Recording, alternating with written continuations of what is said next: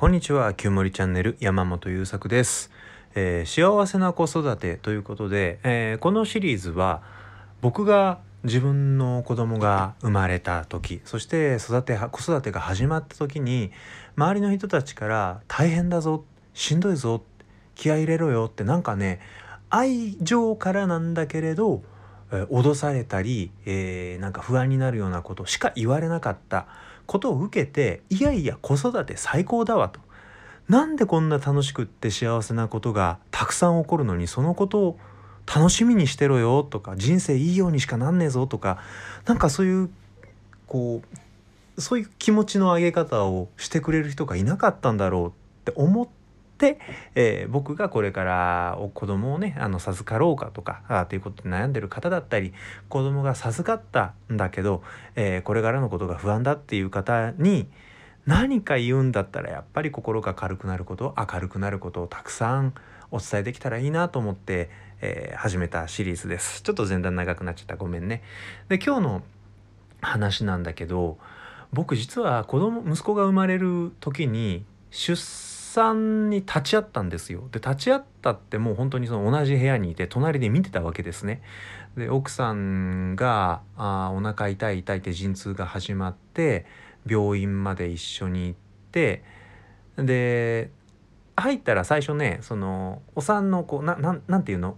お母さんを寝かせるベッドがあってそのベッドがガチャガチャガチャって変形してそのまま分娩台になるみたいなところがあるんですよ。でその分娩室入ってベッドの中にいてこう定期的にやってくる陣痛にもだえる奥さんのお尻にあれはソフトボールボールだったかテニスボールだったか当てなさいって助産師さんに言われてうーって言ってる奥さんのお尻にあのテニスボールを当てて「お頑張れ頑張れ」って声をかけたり手を握ったりしてたんですよね。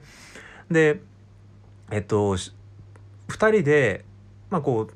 う陣痛がねあの感覚が空いてくるんですどんどん。で、えっとまた出産が始まった時にグーってこう筋肉の収縮が連続してくるんだけど落ち着いた時に奥さんと2人で「いやいよいよだね」って「でも明日の朝には絶対終わってることだから頑張ろうね一緒に頑張ろうねここにいるからね」みたいなことを話してた時にパンって音が鳴って破水して、えー羊水がビュッて出て「うわいよいよだ」ってなりまして。でそこからももうずっと隣で見ていたんだけどこう息子がまさに出てくる瞬間もう見たいと思ってたので あのベッドの脇のバーを握ってものすごい形相で声を上げて生きんでいる奥さんから何歩か離れて あの出てくるところを見てたんですよ。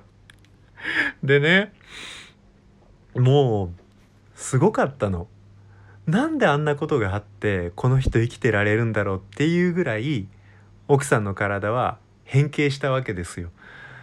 あまり詳しい描写はねあの苦手な方もいらっしゃると思うので避けますがああでも生まれたばかりの赤ちゃんいくらちっちゃいたって頭の周り外周2 0センチだか3 0センチだかあるんだよね。でそれが出てくるで、えー、と経腟分娩だったんだけれどあれねあのなんかのシミュレーションあと家庭科なんかの授業で見せられるビデオではなんかこう膣の中を子供が抜けて出てくるみたいな映像だったんだけどあれ違うのね。子宮口がもう膣の外側ぐらいまで降りてきていてでそこからずるっと出てくるのよね。でこれ以上はやめとくけど。でへそのを切らせてもらったんですよ。で奥さんはそこにいてあのまだ、えーっとカット入れたりしてるのでそれの治療とかもあるしその後台湾とかもいろいろ出てくるからあと息子が生まれて、えーそこでニャーニャー泣いていてで息子と奥さんをつないでるへその緒をお父さんが切るみたいなことするんですで結構硬いんですよへその緒も。ギュムッつって切って。えー、で終わったっつってだからもうその一部始終を見てるわけ。でその後さすがに縫ってるところとかは奥さんと話してて「お疲れ様って、えーねぎらいをしていたのであの見たかったけど見てないんですけどね。あーでそんなこと見ちゃうでしょ？見ちゃったでしょ僕。でまず思うのがこれ自分だったら無理だと。死ぬって思ったわけです。で、まあ、ありえないんだけどあのそんな「if」はありえないんだけどよく僕も母ちゃんに言われてたんですあれは男が経験したら死ぬぞって。まあそりゃそうだよね。体の仕組みがそんなこと起こる前提で作られてないからね。死ぬに決まってるんだけどあまあそういうことは起こらないからね。あの意味のない「if」なんですけどでも実感としてあこれはもう無理って叶いませんって白旗が上がったんです私の頭にポーンと。でその後しかもしかもしかもですよそんなものすごいことが起こった後お母さんたちは歩いて自分のベッドに帰れって言われるわけですよ少しそこで休んだら。でうちの奥さんちょっと出血が多かったのでそのまま休ませてもらったんだけど次の日にはもうなんか歩いてかなきゃいけない。であんなことがあったのにおトイレも行かなきゃいけない。うわどうしたらいいのって。なんかもう本当にすごいなって思って見てたんですよね。でダメージは大きいのでねあのしばらくしんどそうにしてたんだけどもどんどん元気になって今やもうねへっちゃら元通りですよ。すごいよね女の人って。でそんなの見ちゃったでしょ？で奥さんは大阪に実家があって、まあ、僕の実家は和歌山県なんだけど、まあ、とにかく奥さんの実家の方が安心できるだろうってことだったんで当時奥さんの実家に、えー、里帰り出産をしていて僕は今神奈川県在住だけど会社があのうちのボスがねいいよって言ってくれたのでありがとうって言って奥さんと一緒に里帰りをしてたんですだからその間テレワークで仕事してたんだよね。で、えーと、その奥さんの実家の近所ってほどでもないんだけど自転車で20分ぐらい走ったところにイオンモールがありまして、えー、でよくそこに買い物に行ったんです僕らは。あで向こうのお父さんお母さんとね車に乗って買い物に行ってじゃあちょっと自由行動で離れますとか言ってフードコートに行ってあの本を読んだり仕事したりしてるでしょでイオンのフードコートって大体親子連れがいっぱいいるじゃないですか。でそれまた何の気もなしに見てたんだけどお母さんを見るたびにどのお母さんもあれを経験したのかと。いやまあそりゃ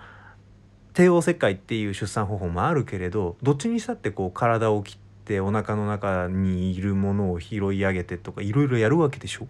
でなんでそれを2回も3回もやってる人もいるわけじゃないですか。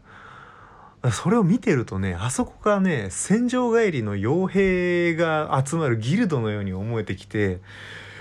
もうみんなシュワルツネッカーに見えるんですよ。やべえと。本当に何て言うのでしかもこうお母さんから生まれてくるわけですよね人間って。でまあどいろいろ経緯が今あるからあ母体からだけ出産されてきたじゃないケースの出産もあんのか？まあ分かんないけど人工授精とかもあるわな。まああんまりこうデリケートな問題なので踏み込むのはやめときますけどでも少なくとも親がいるわけじゃないですか。で多くの人はお母さんがお腹を痛めて生まれてきているわけでしょ。本当にこの世界ってお母さんが作ってるんだなってお母さんから始まるんだな僕らはって思ってあもうずっとね白旗あげっぱなしなんです女性だったり、えー、お母さんという存在に対してね。でその後またあの、奥さんとの奥さんと息子と僕。とあとまあ犬2頭っていう生活が新たに始まっていてその中でもいろんなことを相談しながらよりよく、うん、より楽に、え、より豊かに暮らせるにはどうしたらいいかなっていう工夫を2人で重ねてくるいくんだけどもうとにかくあの奥さんの出産に立ち会った時のインパクト絶対にもう僕はこの人に勝てるわけないっていう確信は何て言うの？男のおごり男として男の子として持っているその競争意識だったり奥さんより優位でいたいんだっていうなんかよくわからないプライドみたいなものを見事にぶっ壊してくれましてそのおかげですごい幸せ。あのずっと優秀なんですよ女の人って男より。少なくとも我が家ではそういう構図。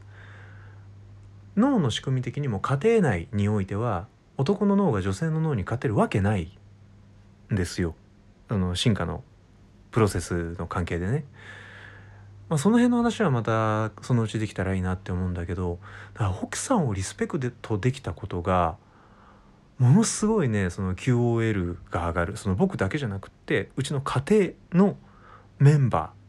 ーの QOL を上げるっていうことにものすごく大きく影響したのでこれはね子育てとのスタートライン子供が生まれるっていうことがそもそも家族の幸せを大きく発展させることのきっかけになったなっていうお話でした。いやーちょっとグロい話が多くてごめんね。でも感動ばかりだったのでシェアしました。最後までありがとうございました。バイバイ。また次回。